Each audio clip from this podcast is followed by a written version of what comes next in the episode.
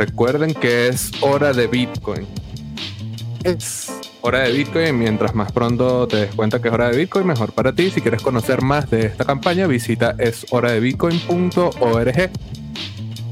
Y también, y también es hora de Hablemos de Bitcoin, un espacio de difusión que hemos creado en Satoshi en Venezuela para mantenernos activos y conversando sobre Bitcoin. El día de hoy vamos a estar con Luis Esparragosa, quien está ya conectado con nosotros, pero antes de partir nuestra conversación vamos a tener un mensaje publicitario de nuestros patrocinantes. Hablemos de Bitcoin es patrocinado por Leden, una suite de servicios que te ayudan a ahorrar y ganar más Bitcoin y dólares digitales. Los productos de Leden te permiten generar intereses, pedir créditos en dólares y obtener créditos para comprar más Bitcoin.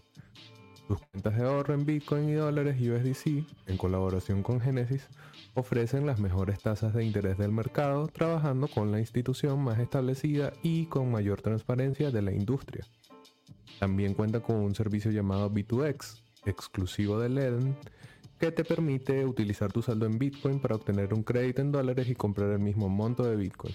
Y si necesitas dólares pero no quieres vender tus Bitcoin, puedes obtener un crédito respaldado con tu Bitcoin en menos de 24 horas y no tendrás que venderlo. ¿Quieres ponerle alas a tus satoshis? Aprende más en leden.io. Recuerda revisar las tasas de interés vigentes, tanto para la cuenta de ahorro como para créditos en su página web. Y ahora vamos a tener un mensaje de El pool de Dr. Miner. nació para servir al desatendido mercado latinoamericano. La intención era contribuir con la eficiencia en las operaciones de los mineros de nuestra región y además combatir a la preocupante concentración de poder que tienen los pool chinos sobre el hash rate de Bitcoin. Con apenas siete meses funcionando, logramos conformar una comunidad identificada tanto con nuestra visión que nos ayudó a construir y diseñar una nueva plataforma, mucho más completa, mejorada y repotenciada, capaz de hacer posible este sueño de consolidar a la industria de las más importantes del planeta. Te invitamos a probar la versión 2.0 del pool de Dr. Miner y ser parte de este movimiento. We light up the future. Y bueno, finalmente un mensaje de Horol Horol, un mercado de intercambio P2P en donde vas a poder deshacerte de tus hiperinflacionarios bolívares y comprar bitcoins. También vas a poder venderlos sin KYC, sin custodia y totalmente user friendly. Y además tienen una plataforma de préstamos que funciona bajo el mismo esquema sin custodia de tus fondos. Así que échale un ojo a Horol Horol Puedes utilizar el código criptobastardo para tener comisiones gratuitas para siempre. Y bueno, claro, recordarles que se suscriban al canal de Satoshi en Venezuela, que es donde ocurre la magia actualmente. Se acabó nuestro momento publicitario. Ya está con nosotros conectado Luis David Esparragosa, quien es parte del equipo de Criptonoticias actualmente. Allí nos conocemos eh, Luis y yo vamos a estar conversando el día de hoy sobre un tema que debería ser más activamente discutido porque es quizás uno de los hitos técnicos más importantes que va a haber en la red eh, durante estos años y es la activación de Taproot. Que bueno, iremos a detalle con Luis a conocer qué es. Así que bueno, nada, Luis, bienvenido. Gracias por aceptar la invitación. Bienvenido a Satoshi en Venezuela. Estás en silencio. Gracias a ti, hermano. Un logro desbloqueado estar aquí en Satoshi, en Venezuela, contigo. Bueno, bienvenido y vamos a conversar, como ya había dicho, sobre Taproot, pero antes, por si de repente alguna persona que nos esté escuchando no te conoce, cuéntanos quién es Luis Esparragosa. Bueno, Luis Esparragosa es un joven venezolano periodista dedicado a Bitcoin y en ocasiones, y más que todo por compromiso, a cubrir algunas criptomonedas.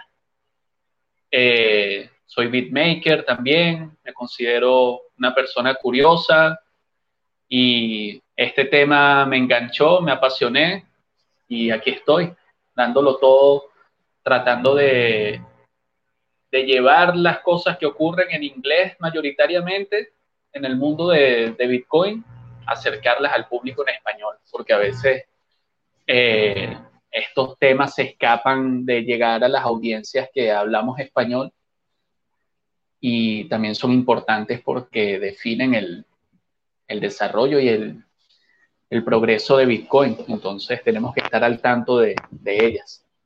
Y a eso me dedico, a, a acercar esa información. Sabes que me acaba de decir que eres beatmaker y justamente el beat de inicio de Hablemos de Bitcoin es de Luis. Y también en Descubriendo Bitcoin tenemos otro beat de los de Luis, todos financiados gracias a Satoshi Nakamoto. Eh, bueno, ya sabemos entonces quién es Luis. Eh, cuéntanos por qué un periodista se dedicaría a un tema como este. Porque a pesar de que eh, Luisa, periodista, obviamente ha hecho un seguimiento bastante interesante del tema de Taproot, pero, pero no es tan común un periodista dedicándose a Bitcoin, especialmente cuando los medios de comunicación más tradicionales tienden más bien a ser muy críticos del tema. Entonces, quisiera saber por qué dedicarse a esto. Sí, bueno, yo no era que tenía carrera en un medio tradicional como para decir que salí de la del mainstream media tradicional a, este ámbito, pero respondiendo a tu pregunta, o sea, creo que un periodista puede tener inquietudes similares o preocupaciones a las que Bitcoin trata de, de atender o de solucionar. O sea, obviamente te interesan los derechos humanos, te interesa la libertad de expresión, eh, el manejo adecuado de la información, que sea transparente. Y también, bueno, nada, yo creo que tiene más, está más involucrado el hecho de haber nacido en Venezuela y que las distorsiones económicas y, y políticas creo que nos han impulsado a, a, que nos llame un poco más la atención Bitcoin. Pues creo que a pesar de que se dice que Venezuela es una criptonación, económicamente, que no lo es, si es cierto que por los mismos procesos que han pasado los venezolanos durante los últimos 30 años, eh, naturalmente estamos inclinados a interesarnos en Bitcoin y en las criptomonedas, no solamente por la parte monetaria para escapar de la inflación, sino también porque empezamos a encontrar valores que contrastan con la realidad de nuestro país y que defendemos. Y creo que eso, esa vena está por allí también, obviamente conectada con el periodismo y con la parte, digamos, humanista o, natural de, de, ser venezolano, pues esa inquietud de, de adoptar otras ideas y, por ejemplo, los venezolanos tenemos fama de que adoptamos rápidamente cualquier tecnología o cualquier moda o cualquier tendencia la, adoptamos y la convertimos en algo a nuestra manera. Pues. Entonces, por ejemplo, creo que el caso más cercano fue que si el de los teléfonos BlackBerry, cuando en la década antes pasada se pusieron muy de moda y creo que hasta los ejecutivos de BlackBerry visitaron Venezuela para entender ese fenómeno de por qué hasta un niño de 13 años tenía un teléfono pensado para ejecutivos de 45 años y con otras funcionalidades que en ese momento no se le encontraban utilidad, porque no existía, por ejemplo, la, la, gama de aplicaciones que hoy en día tienen los teléfonos Android, pues BlackBerry no las tenía, entonces le dabas a un adolescente o un niño su primer teléfono y tenías un, un calendario o una agenda así súper compleja para agendar reuniones ejecutivas. Pero sin embargo lo adoptamos a nuestra manera y, y creo que eso es lo que, lo que está pasando con, con Bitcoin. Pues yo al menos en lo personal trato de canalizar eh, sí, mis inquietudes humanistas con, con, este asunto. Pues quizás estoy dando mucha cobertura eh, técnica, no porque de repente sea lo más divertido o el tema del momento, sino porque entiendo que es lo que es el trasfondo que está detrás del, de la relevancia de Bitcoin. Entonces por allí trato de, asumirlo como un compromiso, como una vocación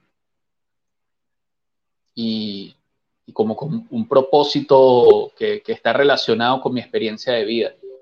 Y bueno, Javier también puede hablar de eso porque, o sea, aunque el camino de cada Bitcoiner es diferente, eh, al menos a nosotros nos une una tiranía en común y una debacle país con la que lidiamos y nos identificamos y, y vivimos.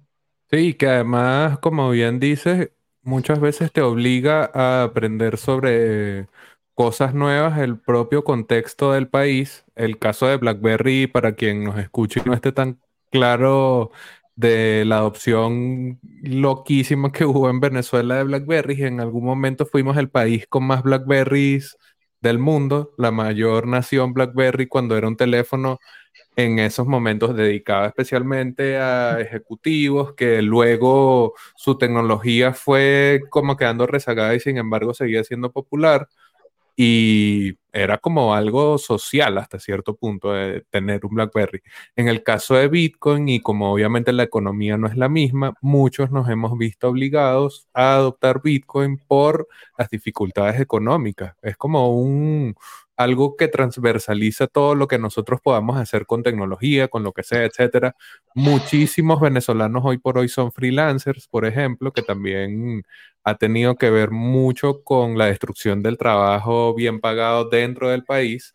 Entonces, bueno, obviamente allí uno va entendiendo esto que nos mencionaba Luis de que es parte del país el que te lleva.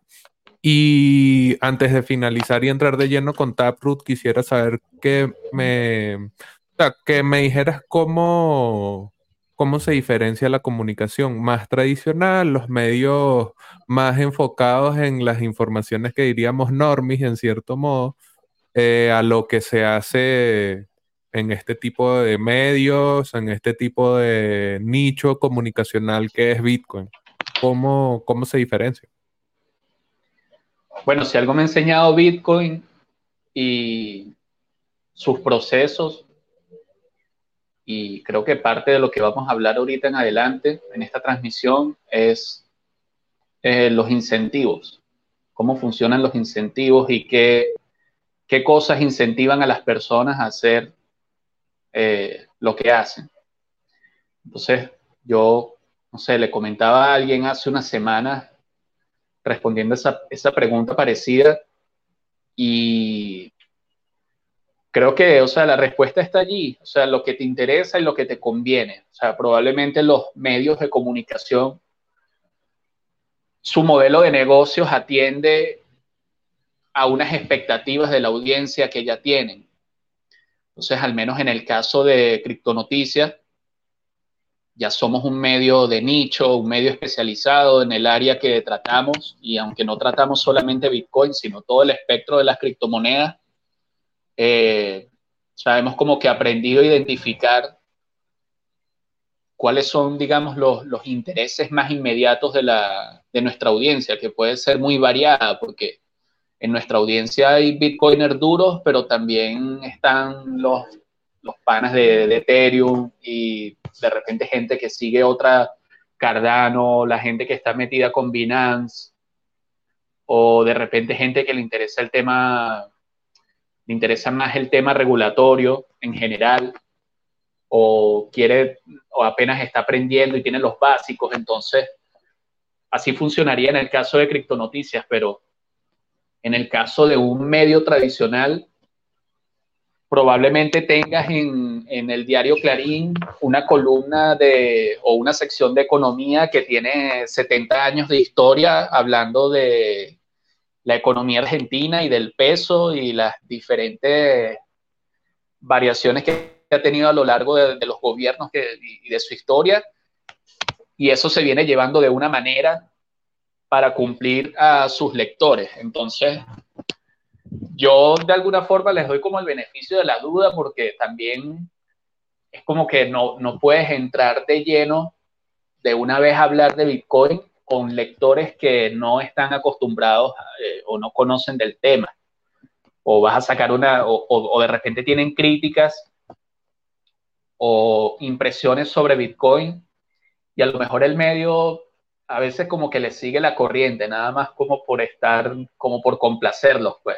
Entonces se identifica como que un perfil de intereses, un perfil de opinión pública y de esa manera los diarios o los medios responden a eso, pues. Entonces, por eso es frecuente encontrarte toda clase de food y de y de malas interpretaciones de Bitcoin porque quizás sus lectores piensan eso de Bitcoin y responden positivamente a esos contenidos, pues en cuanto al modelo de negocio. Pero obviamente es algo que sería bueno cambiarlo y que más periodistas y creadores de contenido eh, ayudemos a los medios mainstream a, a comprender este fenómeno y a, y a, darle un mejor tratamiento de la información. Creo que es algo que se puede hacer y no podemos tener esa iniciativa también de nuestra parte. Bueno, ojalá aquí está el Universal a veces publicando cosas, el Nacional también lo he visto por allí publicando cosas sobre Bitcoin, pero que bueno, yo, no. Ni, no sé quién consume media tradicional aquí en Venezuela. Bueno, ya con ese embargo que le echaron al Nacional, a la sede, semana pasada, pero está difícil. Ahora sí podemos dejar atrás el tema de la comunicación, ya sabemos bien, inclusive hasta parte de la interpretación de cuál es la misión o cuál es el objetivo de los medios en este entorno y también en esa misma línea conocer por qué traemos a Luis que si bien es periodista a pesar de que pudiese ser que no tenga la específica eh, capacidad técnica, no sé si aprendió en estos años que se mudó a Ecuador ya y es desarrollador y no nos ha dicho, pero eh, la idea es por el seguimiento que ha hecho sobre el tema, sobre los sucesos, sobre lo que es, sobre lo que trae. Entonces, obviamente, y como ya pueden adivinar quienes nos estén viendo en, YouTube o quienes nos estén escuchando en su agregador de podcast. El episodio es todo lo que necesitas saber sobre Taproot, la nueva mejora para Bitcoin. Entonces, bueno, la primera pregunta que surge cuando uno piensa en esto es ¿qué carajo es Taproot? ¿Qué es Taproot? Luis. Eh, Taproot es una nueva manera de transmitir las transacciones de Bitcoin eh, a la red. Eh, es una solución de escalabilidad que trae diversos beneficios, pero en la definición más básica es una nueva manera de estructurar la información que conforma una transacción de Bitcoin, como la conocemos hoy en día, que la emites desde tu cartera tu nodo y de un nodo a otro nodo y así eh, se va esparciendo la transacción por toda la red. Pero la manera en la que está construida esa transacción es el gancho de Taproot, es la, novedad, por decirlo así. Ok, Taproot en sí mismo, además de eh, ser conocido como una propuesta de mejora, trae tres elementos clave a tener en cuenta. BIP 340, BIP 341 y BIP 342. Eh, firmas SNOR VIP 340, Taproot propiamente, VIP 341 y TapScript, que sería la VIP 342. VIP es el acrónimo de Bitcoin em, Improvement. Improvement Proposal, exacto, que sería propuesta de mejora de Bitcoin. Entonces, para añadir este tipo de cambios al protocolo de Bitcoin debe pasar un proceso de análisis, desarrollo.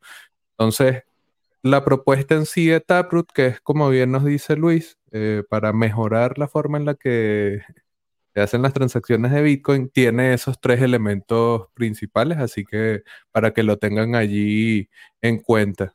Bueno, podemos hablar de esas partes, ¿no? ¿Qué, qué cosas trae cada uno? Por ejemplo, las firmas Snor. ¿Qué nos puedes decir de las firmas Snor?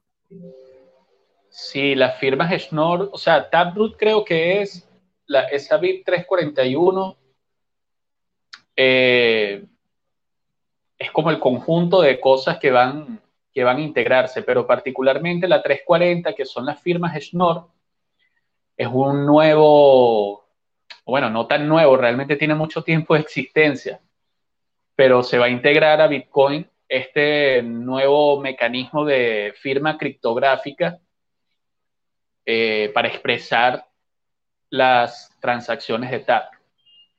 Eh, el algoritmo de, firma criptográfica que utiliza Bitcoin es lo que se llama el, el de curva elíptica, el algoritmo de curva elíptica que más o menos, o sea, tratando de explicar, ahorita dijiste que sí, yo, o sea, realmente no tengo un background técnico y trato de traducir todas las locuras que estoy leyendo, que son bastante complejas, trato de traducirlas con, con palabras sencillas. Pero Schnorr busca como que resumir un conjunto de firmas o un conjunto de información en un único punto criptográfico de, esa línea o de, esa línea, digamos, del algoritmo. A diferencia de la, de la, eh, la del, algoritmo criptográfico que se utiliza actualmente en Bitcoin, es una curva, entonces tiene como que varios resultados y eso de ese cálculo que se hace para, para expresar finalmente eh, la firma de una transacción, pero en el caso de Schnorr es algo lineal. Entonces, esto permite como que ser un poco más discreto con la ruta que se sigue para generar una firma. De modo que los demás usuarios cuando la vean solamente vean el, el resultado final de ese cálculo y no todo el proceso que se siguió que, o sea, en teoría, actualmente,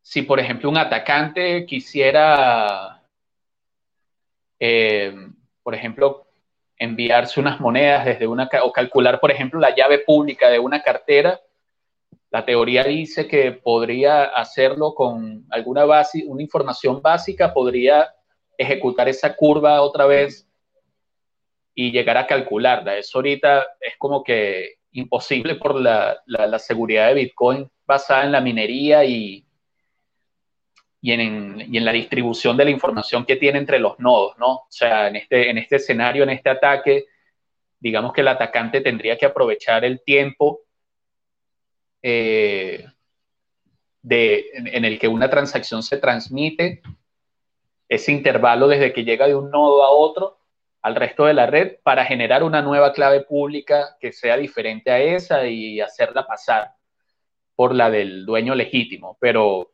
sea, actualmente en Bitcoin no es posible hacer eso, aunque la teoría dice que sí.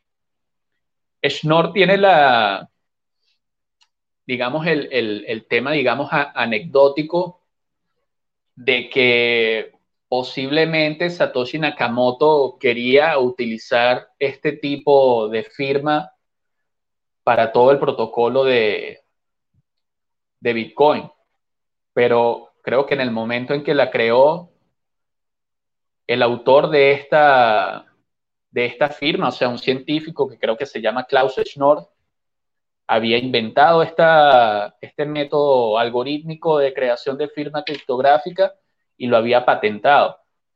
Y la patente se liberó creo que en 2009.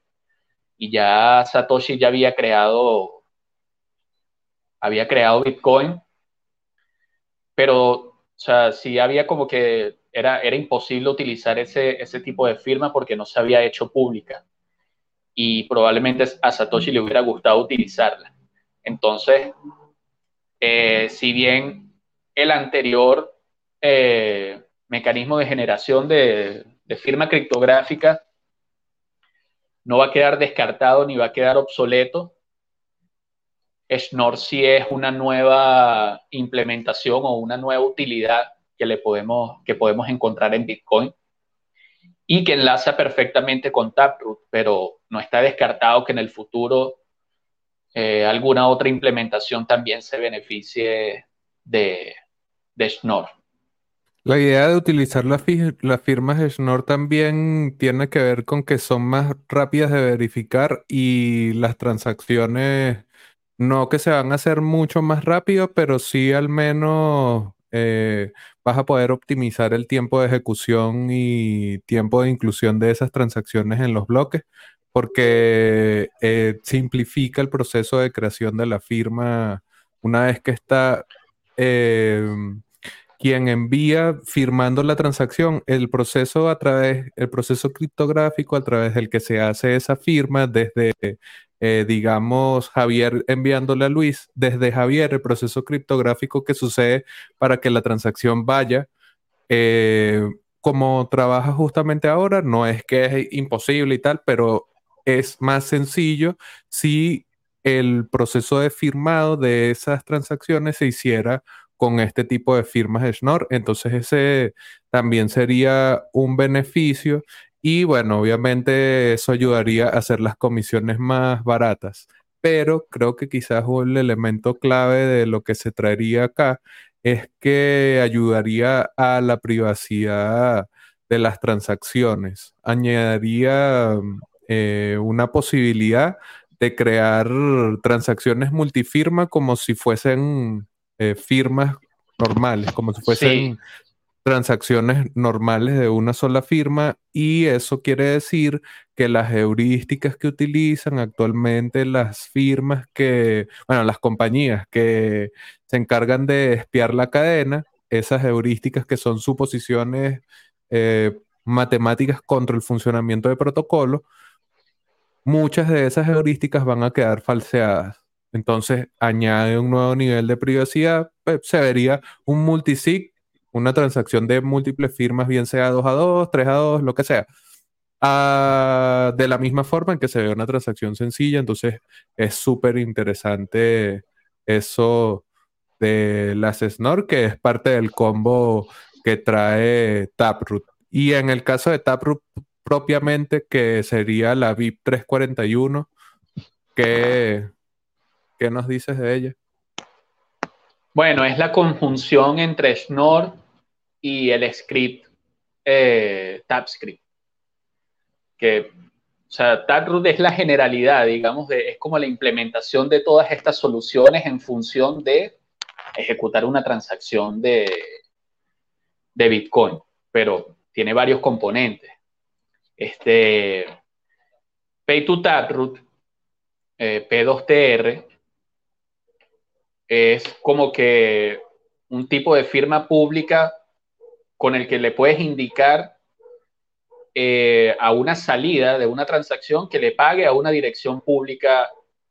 O sea, es un script, es un comando de Bitcoin, es un nuevo lenguaje que se está utilizando o que se va a utilizar, se va a implementar en Bitcoin y que utiliza las firmas Schnorr para este propósito. Entonces, eh, lo que se, parece que va, va a suceder o lo que va a suceder es que esta estructura va a estar en un, en el Merkle Tree. ¿Te acuerdas del Merkle Tree de, la, de, los, de los bloques, no? Eh, esto es como el, un Merkle Tree abstracto, es decir, o sea, toda la estructura de la transacción y del, digamos, de los comandos de, de Bitcoin, o sea, quien, ¿Qué quieres tú que haga esta salida? O sea, pagarle a alguien, en qué fecha, etcétera. Son como los parámetros. Todo esto va a estar resumido en, esa cabecera que va a estar liderada por la firma Schnorr. Entonces, por eso es que puede haber varios scripts al mismo tiempo y puede haber varias firmas del mismo participante o no, porque hay gente que un usuario individual puede utilizar varias firmas también si tiene una, una cartera multifirma, no necesariamente tienen que ser varios usuarios. Y todo eso va a estar englobado bajo la figura de la firma Schnorr. De esa manera, como comentaba Javier, es que las heurísticas del, del análisis, digamos ya casi forense de Bitcoin, se rompen, porque para, definir un poco aquí lo que es heurística, es como la manera en que tú relacionas un objeto A con un objeto B. Es la manera, cómo trazas ese camino entre, digamos, una, premisa y, un, y, una conclusión. Entonces, las, firmas de análisis de blockchain eh, utilizan varios métodos o varias conclusiones, varias heurísticas para construir su gran mapa de las construcciones de, las transacciones de Bitcoin. Entonces, al tú no saber con una firma Schnorr cuántas personas están detrás de esa transacción o qué evento ocurrió en la cadena que está detrás de esa transacción, estás rompiendo la heurística, le estás, digamos, cortando el camino a los em, a, las compañías de análisis de, de la cadena de Bitcoin. Entonces, Taproot es como la implementación de todo esto. Eh, pasa que con eh, P2TR, que es Pay to Taproot, es una nueva firma pública y es un nuevo script. Entonces, eh, se genera como, digamos, este nuevo lenguaje para que ya con los scripts que tenemos, o sea, o ya la estructura que tenemos en Bitcoin, utilicemos estos scripts para crear este nuevo tipo de transacción. Eh, Inclusive ese tipo de transacción P2, P2R, P2TR, tú puedes pensarla como sucedió cuando se hizo el último software a Bitcoin, la activación de Segwit, que tiene un tipo específico de, eh, de dirección, de, formato. de, dirección propio que sería Batch 32.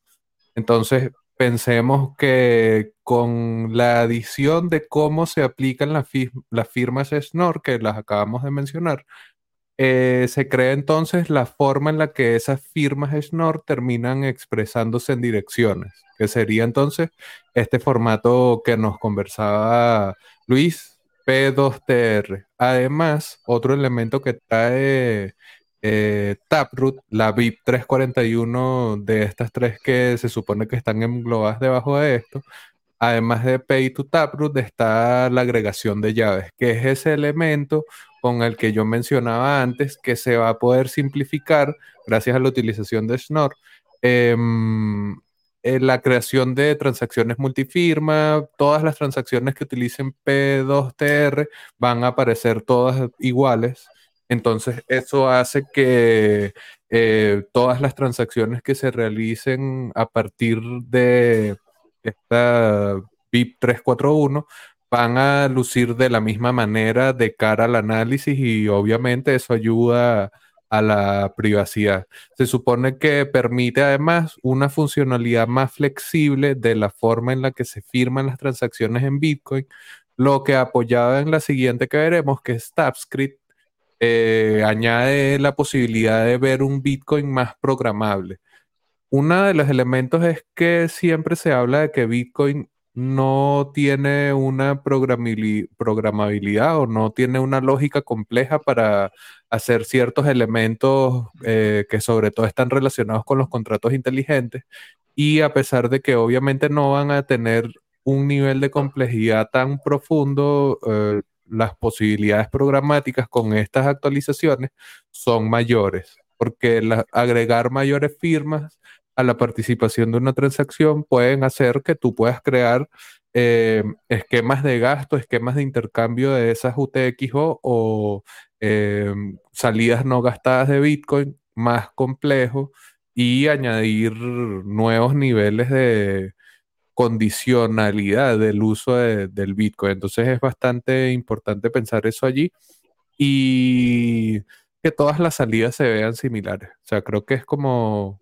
un punto bastante importante de dejar claro. Y finalmente TabScript, ¿qué nos dices de TabScript? Que sería la tercera parte. Bueno, es precisamente el lenguaje que se va a utilizar, es o sea, un nuevo lenguaje de, de comandos de Bitcoin para señalizar la manera de gastar una salida. Pues. TypeScript. O sea, en, Bitcoin utilizamos los scripts actualmente, o el lenguaje script, que precisamente son estas instrucciones de gasto de la transacción. Ahora Taproot eh, inserta estos nuevos scripts que obedecen a la estructura de la transacción que, como te dije, lidera Schnorr y los, árboles de Merkel de sintaxis abstracta, MAST, por sus siglas, MAST, Eh, TypeScript son los scripts, son, es el lenguaje de comandos que se va a utilizar para armar esta transacción.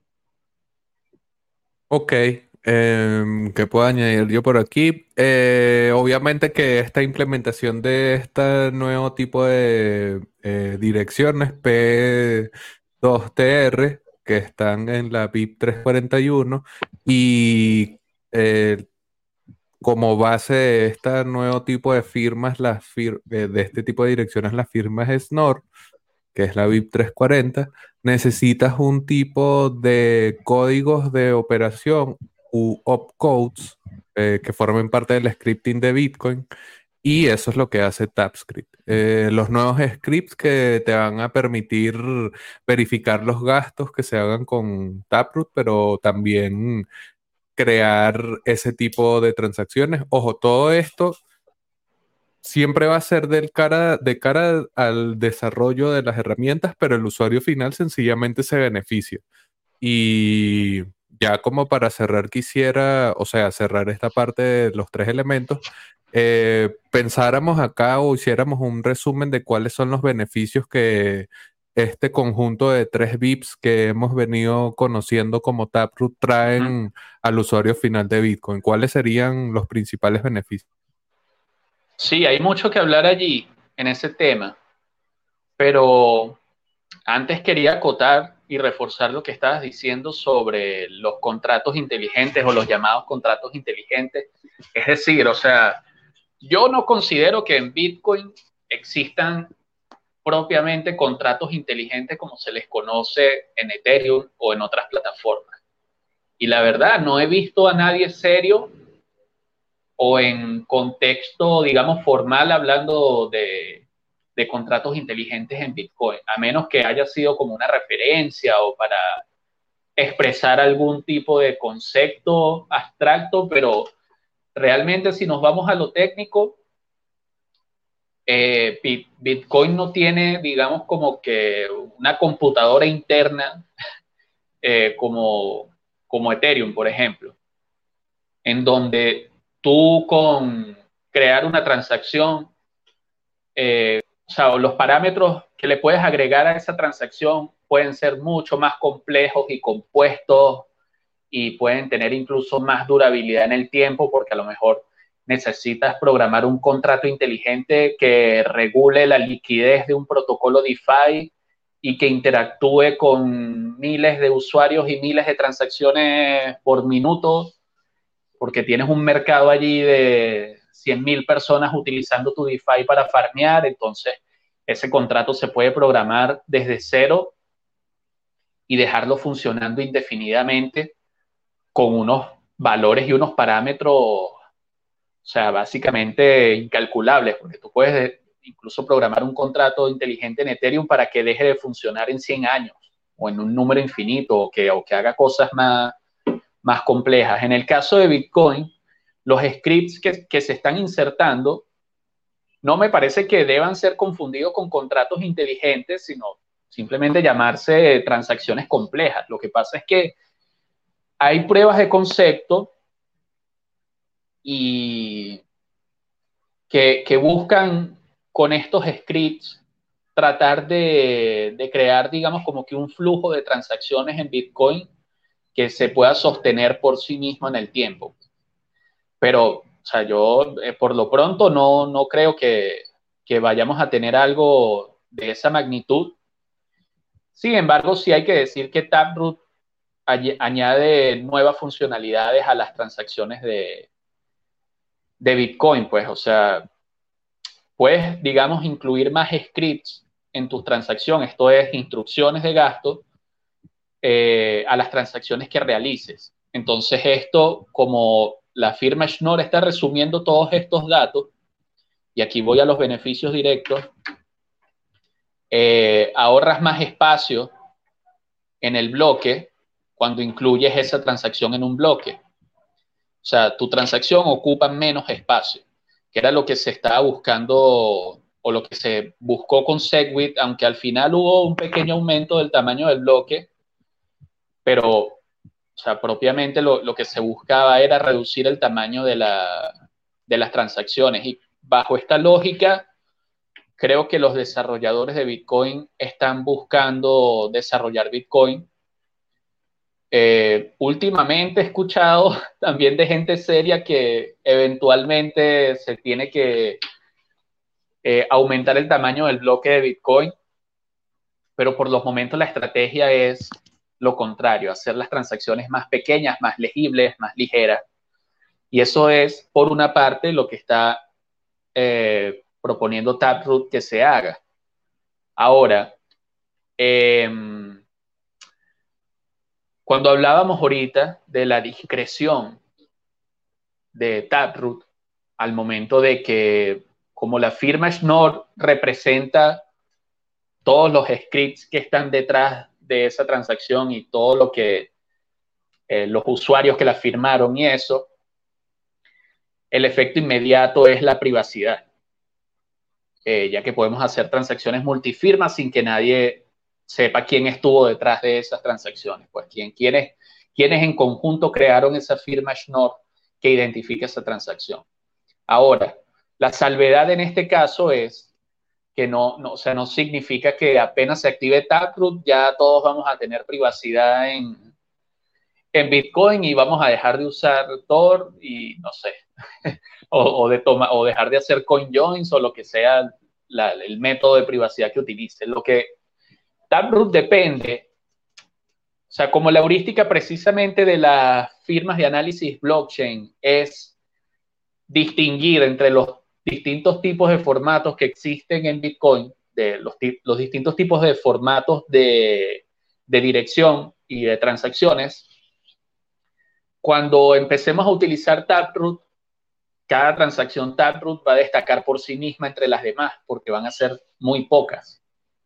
La idea es que haya una transición progresiva hacia ese modelo de Taproot eh, o al formato de Taproot para que la mayor cantidad de transacciones posibles sean Taproot y sean mucho más indistinguibles de sean más indistinguibles. Y esto va a venir de la mano con con la economía de Bitcoin.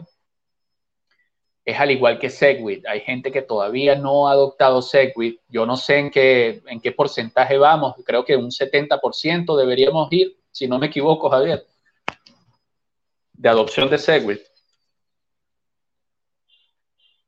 Ya voy a revisar, pero sí, justamente es que...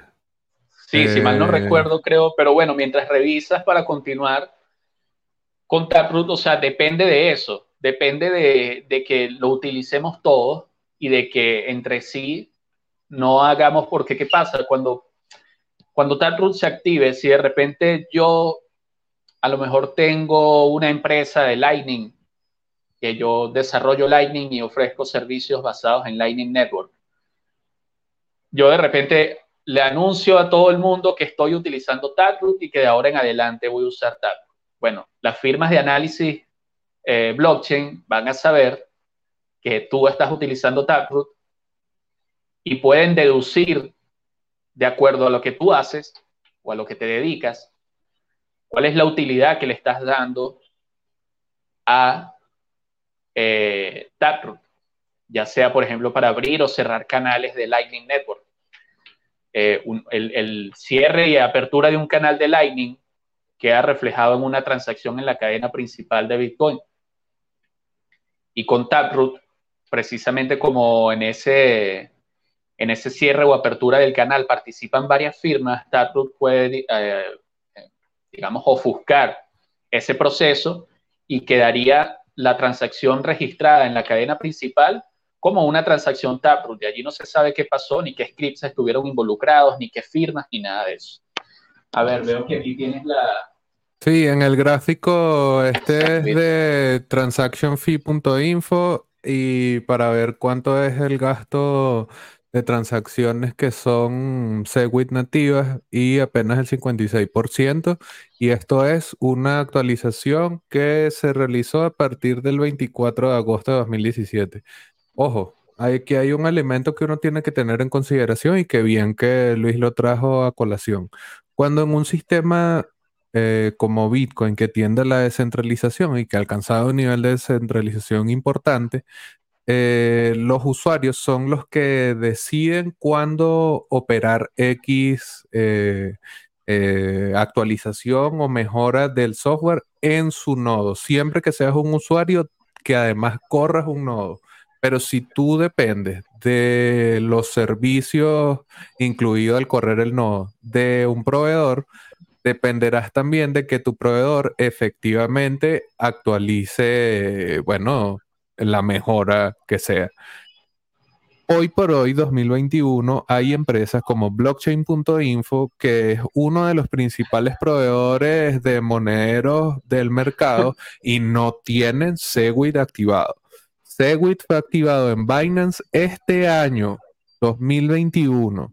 Así que, obviamente, Taproot trae muchos beneficios, privacidad, eh, que eh, privacidad. Bueno, mm, yendo, un poco de, ahorro en cuanto a las comisiones, un poco de ahorro en el espacio de bloques que va a ocupar la transacción que se utilice, que se firme utilizando eh, estos componentes que hemos estado describiendo. Y estos son beneficios que obviamente sirven para eh, hacer el trabajo de marketing, entre comillas, alrededor de su adopción, alrededor de su implementación, etcétera. Pero hasta que los proveedores mayoritarios de los servicios asociados a Bitcoin no actualicen, vamos a seguir viendo el gráfico de Segwit, pero bueno, en este caso con Sí, dime. Y bueno, para continuar con el tema de la privacidad y la, y la adopción, es importante porque de allí se deriva la fungibilidad de Bitcoin.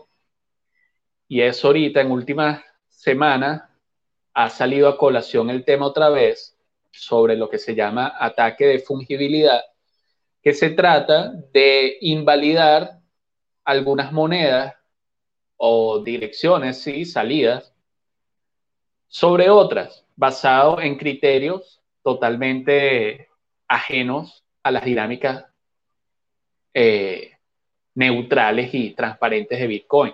Entonces, estas compañías de vigilancia le prestan sus servicios a eh, autoridades, a gobiernos.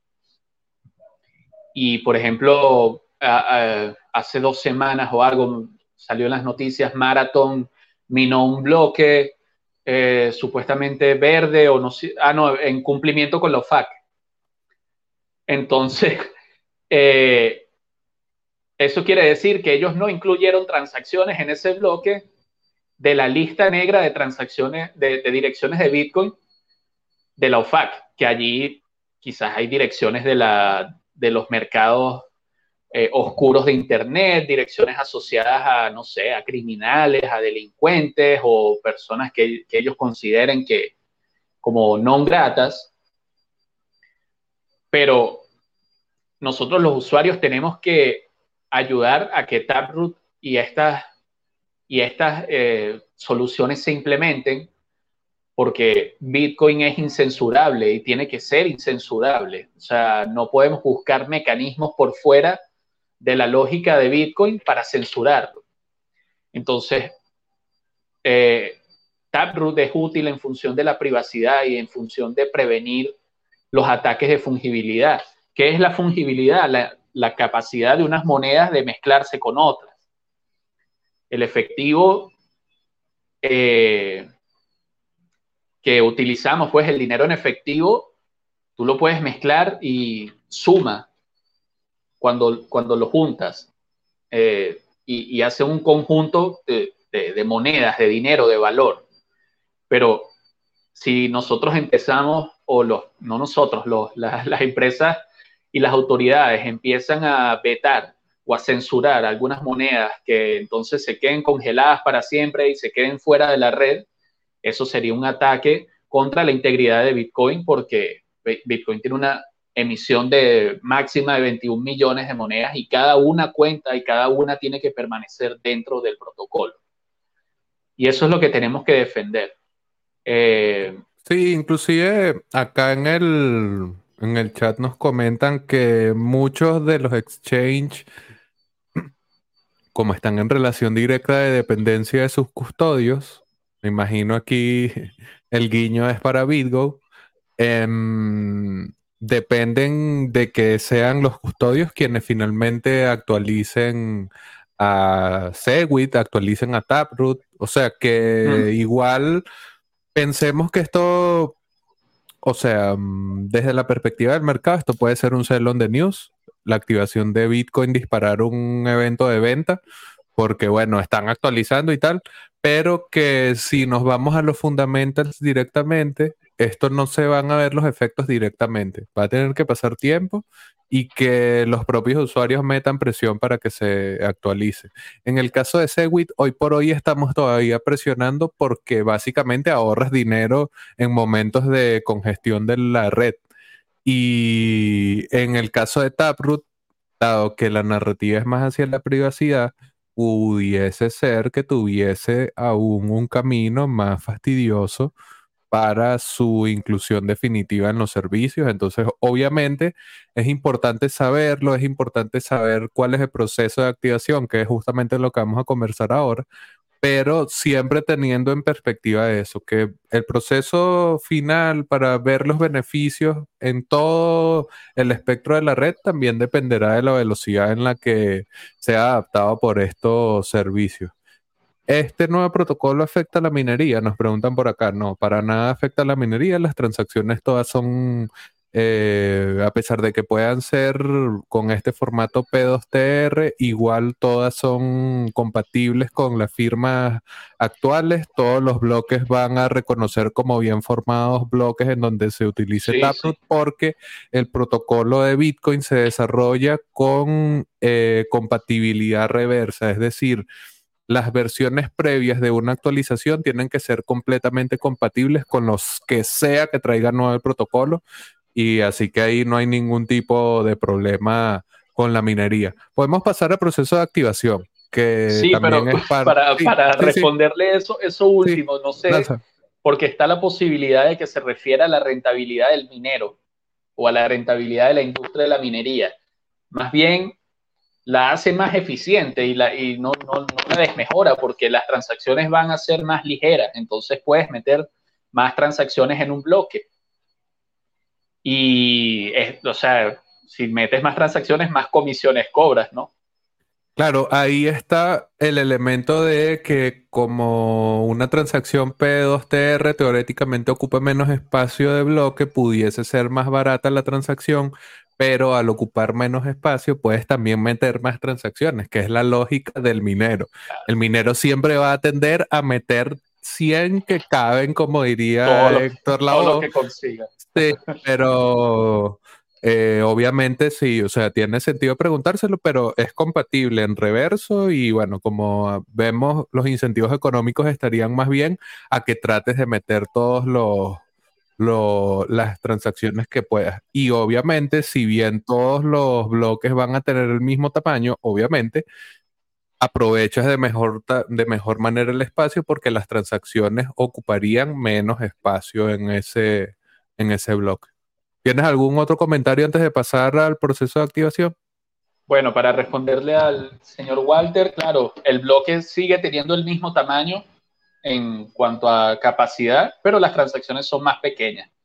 Es como que, ¿sabes? No es, lo mismo llenar una habitación de, de ratones que llenarla de elefantes. Entonces, allí hay un, no, no, se, no se perturban los incentivos económicos del, minero. Bueno, entonces sí podemos pasar al proceso de activación que también ha traído polémica porque hay una cosa. Siempre está la discusión de quién se supone que lleva el volante del sistema de Bitcoin. Obviamente los mineros tienen un peso específico fundamental porque los mineros tienen nodos que enforzan las reglas del juego, pero además son quienes generan la prueba de trabajo. Y si Bitcoin, como es sabido, es un sistema eh, de intercambio de valor basado en cadenas de firmas criptográficas y esas firmas criptográficas, en el caso de los bloques, requieren el gasto de cierto tipo de cómputo, el descubrir por azar, casi como una lotería, un cierto número que implica un esfuerzo computacional, que hacen las máquinas, obviamente, hacen los ASICs, pero que obviamente eh, supone cuál es la cadena que acumula más poder computacional. Entonces uno suele pensar que los mineros tienen una influencia mayor. Sin embargo, en 2017, con el conflicto derivado de la aplicación o no de Segwit, de la aplicación o no del eh, New York Agreement, vimos que los mineros a veces pueden estar obligados por los operadores de nodo a utilizar X o Y tipo de implementación, que fue lo que llevó finalmente a la activación de Segwit o segregated witness o testigo segregado en el protocolo y que como vimos ha alcanzado el 56% de las transacciones hoy por hoy. Digo todo esto para que entonces pensemos que el proceso de activación de algo tan trascendental como Taproot no es tan sencillo y por eso ha sido polémico en sus inicios. ¿Cómo, cómo ha ido cambiando o cómo ha evolucionado este proceso de activación? ¿Cómo ha sido esa discusión, Luis? ha tenido momentos muy álgidos, pero en su mayor parte ha sido bastante fluido. O sea, realmente no creo que haya tanta polémica como quizás pareció en un momento. Lo que pasa es que tenemos como que un, poco de, de estrés postraumático de la activación de Segwit en la que nadie se ponía de acuerdo y no sé, Roger Beer lloraba en YouTube y o sea, había un montón de cosas que hubo bifurcaciones, los mineros estaban en contra, no apoyaban. Ahorita con Taproot la discusión se ha llevado principalmente entre desarrolladores y lo que se ha discutido eh, no ha sido la implementación como tal eh, o, la solución que, que discutimos ahorita, las VIP, sino el proceso de activación. Porque bueno, precisamente no, o sea, es como la, esta es la, la actualización más importante que va a tener Bitcoin, que me, atrevería a decir que este año y quizás el siguiente, pero bueno, es la más importante de este momento. Y, y quedaban las dudas, ¿sabes?, sobre el proceso de activación anterior de, respecto a Segwit. Eh, sin embargo, como ya la implementación estaba bastante revisada por muchísimos desarrolladores. Te recuerdo que Taproot fue propuesta, la propuesta en su conjunto fue realizada por Peter Will y Greg Maxwell, que no son ningunos tontos y ya tienen bastante experiencia en el desarrollo de Bitcoin. De hecho, no sé si probablemente Peter Will sea uno de los pioneros que haya llegado a hablar con Satoshi o algo, no sé, pero pero sí sé que está desde, desde los años, las edades tempranas del, protocolo. Peter Wille nunca habló directamente con Satoshi, pero Satoshi respondió a algo que él había comentado en algún momento en Bitcoin Talk. Buen dato, perfecto, bien, bien. Para que tengan una idea de quiénes están detrás de Taproot, no, o sea, yo me imagino que eventualmente en unos 40 años ya no quedarán desarrolladores vivos y habrá que hacer una, que un proceso de, de, pasar la antorcha, mira, cuida los valores, acuérdate de esto. Pero eh, precisamente el foco de la discusión estaba en qué hacer para implementar Taproot de la manera menos traumática posible, la manera más eficiente, sin que involucre bifurcar la red, sin que deje descontento en los mineros o algo así. Entonces, eh, por algún momento, como que el punto más álgido de esta discusión fue las diferencias entre la BIP 8 y la BIP 9, que ambas introducen comandos eh, que hacen efectiva la, eh, hacen efectivo el despliegue de Taproot en el protocolo, pero con dos aproximaciones diferentes. Eh, la BIP 9, que si mal no me equivoco, ayúdame allí Javier, es lot true, ¿no? Creo que sí, pero de todas maneras las tengo aquí casi para disparar, así que puedes continuar y lo confirmamos en el camino. Sí, o sea, creo que lot true comenzaba siendo una activación eh, de parte de los usuarios, pero llegaba un momento en el que los mineros no iban a poder seguir agregando o enviando sus bloques a, los, a, la, red, a los nodos de la red, eh, si no tenían Taproot activado.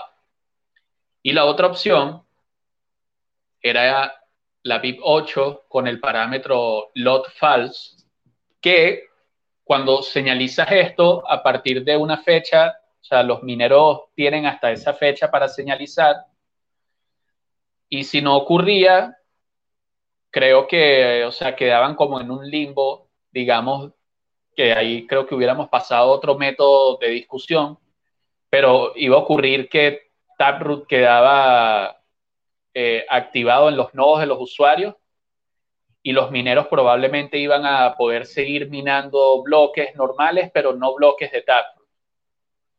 Entonces esto quizás si hubiera continuado así, hubiera traído algunos conflictos entre desarrolladores y mineros más adelante si Taproot se hubiera activado de esa manera.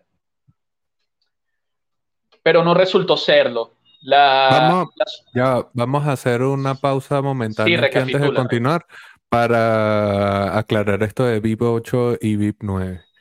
Eh, como nos está diciendo Luis, en determinado punto de la discusión se rememoró lo que había sucedido en 2017, porque obviamente al ser un soft fork, eh, deriva en cuál sería el mecanismo más eficiente para activar un soft fork dentro de Bitcoin.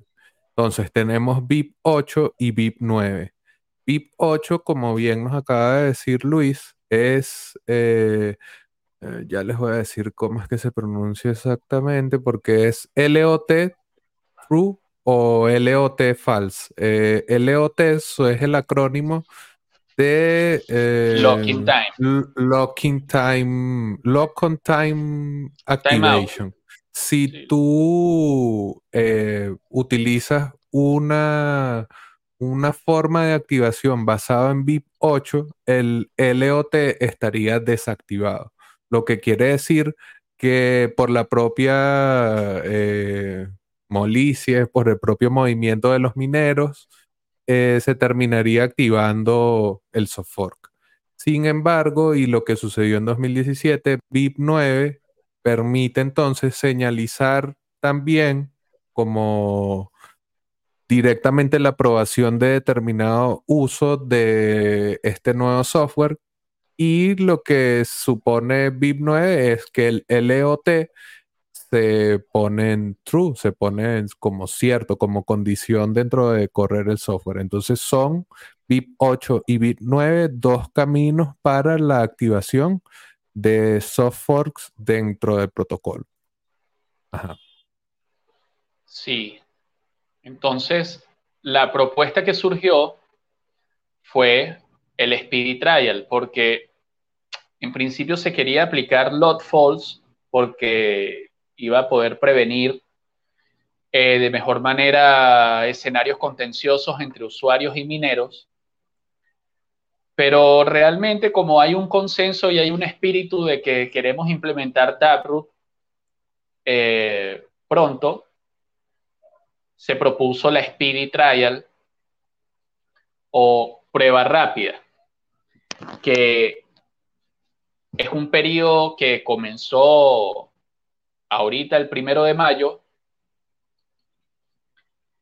y consiste en que los mineros durante un periodo de dificultad que dura 2016 bloques, eh, entre cada periodo, señalizaran en estos bloques su apoyo a Taproot. Entonces, como pueden ver allí en pantalla, hay algunos bloques rojos y unos bloques verdes. Los bloques verdes tienen la señal aprobatoria de Taproot. Los bloques rojos simplemente no tienen ninguna señal. En este caso no existe la señal no quiero Taproot. No es un proceso que esté sometido a discusión. Esto lo que, lo que los mineros están señalizando es si están listos. Y que estén listos o no depende de, de sus procesos internos, de cómo ellos vayan actualizando sus servidores. Tengo entendido también, aunque no he investigado a fondo, me enteré en estos días de que posiblemente en algunos grupos de minería o en algunos mineros eh, tengan algunos problemas a nivel de hardware y del firmware. Odio esa palabra, odio la R con M, no, no me calza. Este, eh, los programas que van dentro del hardware propio de cada minero, no me refiero al cliente de Bitcoin, me refiero a la funcionalidad propia del hardware de, de estos equipos ASIC, eh, posiblemente no estén actualizados como para o capacitados para dar una señal como la de Taproot, como la que se está pidiendo en este momento.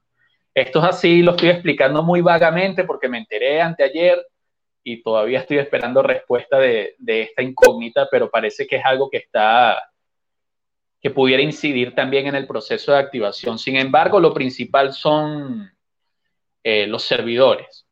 Eh, garantizar que los servidores de los pools de minería tengan su cliente Bitcoin Core 0.21.0 con Taproot integrado y, y, de esa manera que los, que los mineros trabajen en base a ese cliente. Recordemos que un pool de minería, o sea, probablemente tenga sus propios mineros físicos funcionando en alguna, pero también permite que mineros alrededor del mundo formen parte de, su red y procesen transacciones entre todos. Entonces, eh, el primero, eh, recuerdo que, el, primero de mayo, si mal no recuerdo, fue sábado, y creo que fue el día viernes que publicaron el, el cliente Bitcoin Core 0.21, tipo en horas de la tarde, algo así. Entonces, fue como que un poco apresurado, creo que tomó un poco de sorpresa a los mineros en Día del Trabajador. No, mentira, si es que lo celebran, pero era fin de semana. Y durante ese periodo de dificultad en específico, hubo, no, no se pudo activar TAP. Em, en el siguiente, yo creo que estamos en el segundo periodo, en el segundo intento, ¿no? O en el tercer intento ya. Este es el segundo. Sí, este es el segundo intento. La, mejoría ha sido notable. Eh, sí, ahorita Javier estaba mostrando Taproot Watch. Como pueden ver, progresivamente han ido desapareciendo los bloques de color rojo, aunque todavía persisten eh, ocasionalmente. Y realmente, o sea, se necesitan 1815 bloques de 2016 bloques. Para que Taproot se bloquee, eh, digamos, eh, digamos como que los mineros entran en un compromiso con la red y a partir de noviembre tengo entendido que se empieza a activar eh, Taproot. En el actual periodo de dificultad ya no se puede activar porque tenemos 270 bloques que no señalizan a favor de Taproot y ya con eso ya se come el 10% que ya se come el, 90% que necesitamos de bloques verdes, eh, bloques a favor para activar Taproot. Pero yo estimo que al paso que vamos y si los mineros se ponen las pilas, ya en el siguiente periodo de dificultad que debería ser en unos siete días o 972 bloques, eh, podemos tener, vamos a tener un nuevo intento y, probablemente veamos Taproot bloquearse en, la red de Bitcoin. No significa que se va a activar, que, que se active en ese momento, va a ser después. ¿Cuánto, ¿Cuánto es el periodo exacto? ¿Cuánto es el periodo del speed trial? ¿Cuánto tiempo tienen los mineros para tratar de que señalizando se pueda bloquear. ¿Y qué pasaría si se llega a ese límite de tiempo? Bueno, son seis intentos. Los intentos son los periodos de dificultad. Vamos dos abajo, muchachos, pero tenemos cuatro partidas más para ganar. No, vamos bien, vamos bien. Yo creo que la tercera es la vencida. Este, entonces comenzamos el primero de mayo y esos seis periodos de dificultad deberían durar hasta el 11 de agosto aproximadamente. Sería como el último intento que tenían. Entonces va a ser hasta ese último intento o hasta que se bloquee la eh, hasta que se señalice afirmativamente que sí. Em, a partir de allí ya dependerá de los, o sea, asumo que van a publicar un nuevo cliente ya como para la activación como tal. No estoy muy seguro qué ocurriría, cómo sería ese proceso. Pero si Taproot no se activa, ajá, retomando tu pregunta, habría que inventar otra manera de, de hacerlo, otro proceso, otro procedimiento. Entonces entraríamos otra vez en una etapa de discusión acerca de cuál es el mejor método para activar esto. Yo creo que eh, ahí entraría con fuerza la gente a apoyar UASF o User Activated Soft Fork, que sería la manera mm, más cercana a los usuarios. Porque utilizar un nodo no, no es tan complejo, ¿no? Pero es lo más cercano a los usuarios y sería el siguiente nivel dentro del consenso, porque obviamente los mineros tienen el poder de minado, pero sin los nodos transmitiendo los bloques, entran en un conflicto y los nodos probaron en 2017 ser resistentes incluso a esa amenaza del poder migrando de la cadena. Entonces allí yo creo que el siguiente paso sería ir a UACF o software activado por el usuario.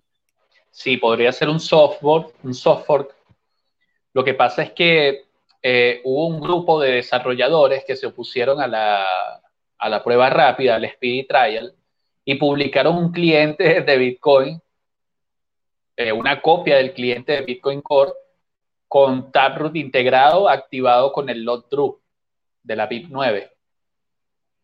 Y este, o sea, yo voy a dejar un artículo por aquí que me confirma lo que yo pensaba en ese momento, porque no era, fue como una acción como de romper el grupo y, ok, entiendo que, que Bitcoin es, de código abierto y hay independencia y todo lo que quieras, pero la manera en que se manejó la publicación de este, de este software eh, traía más riesgos que beneficios.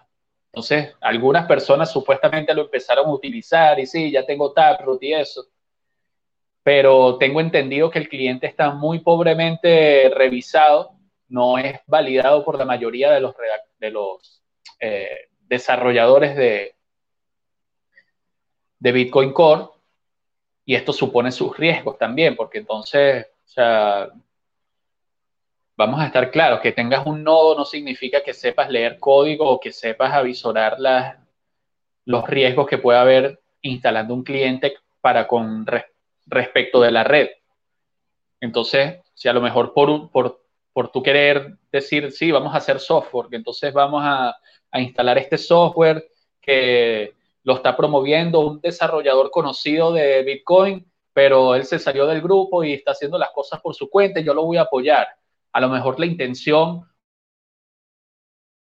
o los planes no es hacer una bifurcación fuerte, pero puede ocurrir por un desperfecto técnico. Entonces, estas narrativas tienen sus riesgos y tienen sus peligros.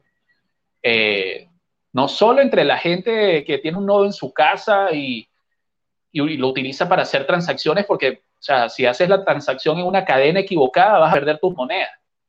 Y, no, y, o sea, y puedes terminar en una cadena que ni, ni siquiera tenga mineros. O tenga, tenga un grupo nada más de, de 100 máquinas de minería allí, una, un, un un hard fork allí extraño que tu cliente por mala, por instalar el cliente equivocado, te fuiste a otro lugar y no al Bitcoin de la cadena más larga y de, más trabajo y de mayor valor. Esto trae o sea, también el, hecho de, sembrar el caos y de, o sea, querer quizás ser como que, digamos, demasiado radical, sí, software activado por los usuarios y realmente no hace falta porque este esto se ha llevado, el desarrollo de Taproot se ha llevado de manera, digamos, pacífica, cordial, si se quiere, y está revisado por las mejores mentes de Bitcoin Core. Además, lo que pasa, lo que pasa allí es que obviamente está el escenario en donde no haya consenso y no haya señalización y falle todo, pues o sea que al final, a pesar de que pudiese no ser el mecanismo más expedito, bueno, es una solución que está allí que ya se ha probado antes. Pero fíjate que en este caso no hay riesgos, porque por ejemplo con Segwit se utilizó, o sea, o se eligió esa vía, esa alternativa, porque los mineros estaban en contra de Segwit o parte del grupo económico al que se suscribieron algunos mineros no estaban de acuerdo con él. Entonces, o sea, estoy hablando de los grupos de poder que tú y yo conocemos que en ese momento influyeron en esas decisiones y que tenían relaciones con grupos de minería, acuerdos comerciales, un montón de cosas que influyeron en ese momento, pero más bien aquí los mineros no están para nada preocupados de lo que pueda ocurrir y más bien creo que hemos tenido que apurarlos con el proceso de activación eh, para, que, para que Taproot se... Para, para que señalicen a favor de Taproot. Entonces no es que están ofreciendo resistencia, no, yo no quiero Taproot, o hagámoslo de otra manera, o no. O sea, es, simplemente que ellos están como a la expectativa, viendo desde lejos y están esperando por nuestra invitación a unirse a esta solución de escalabilidad. Ok, perfecto. Creo que hemos tenido un episodio bastante completo sobre esto de Taproot. Voy a hacer un reposo, un repaso, un resumen rapidito de lo que hemos conversado. Hemos dicho que Taproot está compuesto de tres principales propuestas de mejora de Bitcoin la VIP 340 que trae las firmas de Schnorr, la VIP 341 que es Taproot propiamente y la VIP 342 que son los TapScripts. ¿Qué es cada uno? Eh, en el caso de la VIP 340, firmas de Schnorr, es una nueva forma de eh, crear las firmas de las, desde las claves públicas, desde las llaves públicas con las que firmas las transacciones, que va a ayudar a que haya mayor privacidad, que las comisiones sean más bajas y hacer el esquema de multifirmas más flexible. Además, las firmas Schnorr tienen una longitud de 32 bytes frente a las de 33 bytes de las eh, firmas de curva elíptica eh, BIP 340.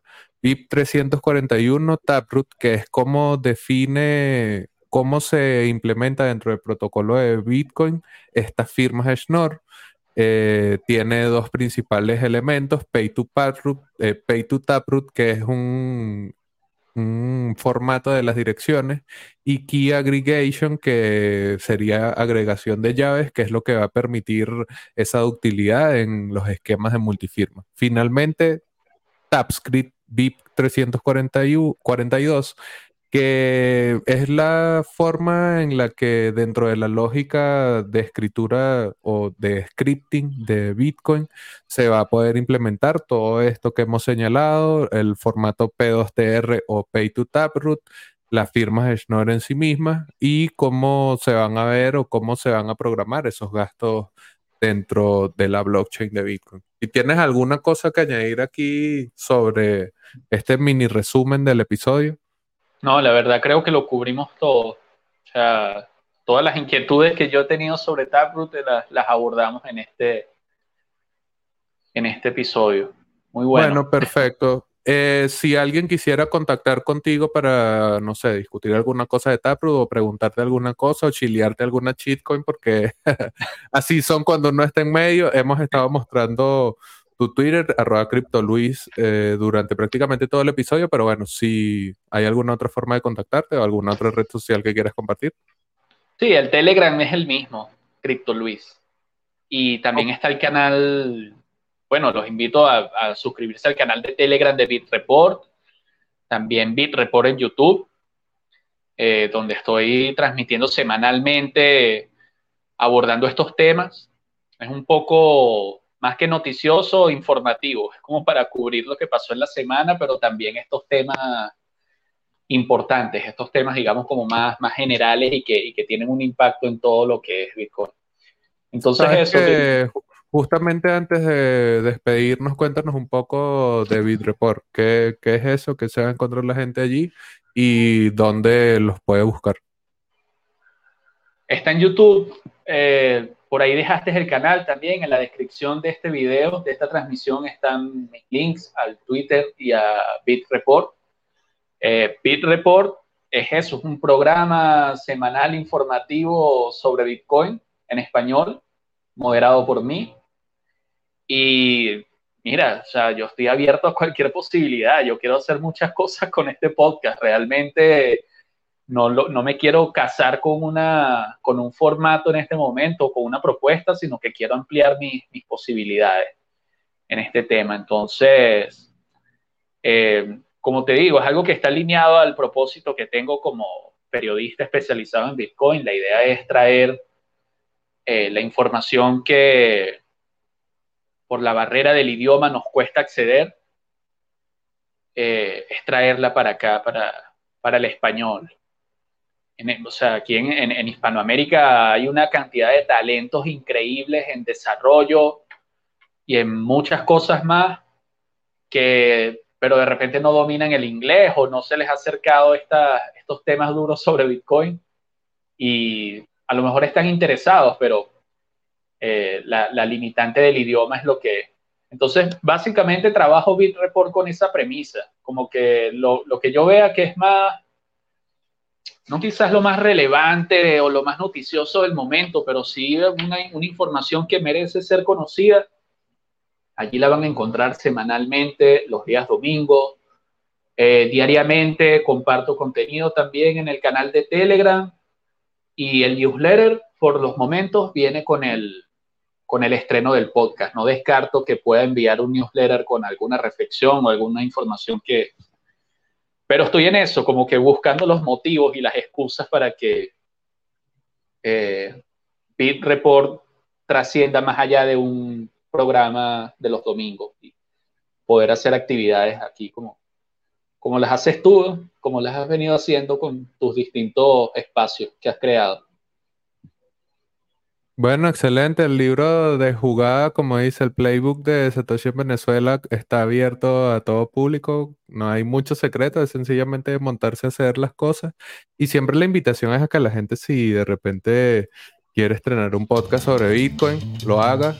Nunca va a sobrar un podcast. Así que bueno, hemos tenido un episodio bastante completo, Luis. Gracias por tu tiempo. Gracias a las personas que se hayan conectado con nosotros y a quienes vean o escuchen esto luego. Si tienen alguna otra duda sobre Taproot, si quieren que tratemos alguna de las VIPs en específico o cualquier comentario, bueno, estamos abiertos a ayudarlos con más material sobre Bitcoin y recordarles que es hora de Bitcoin es Hora de Bitcoin. Y si quieres conocer más de esta iniciativa, visita es bitcoin.org Muchas gracias por acompañarnos y estaremos en un próximo episodio de Hablemos de Bitcoin.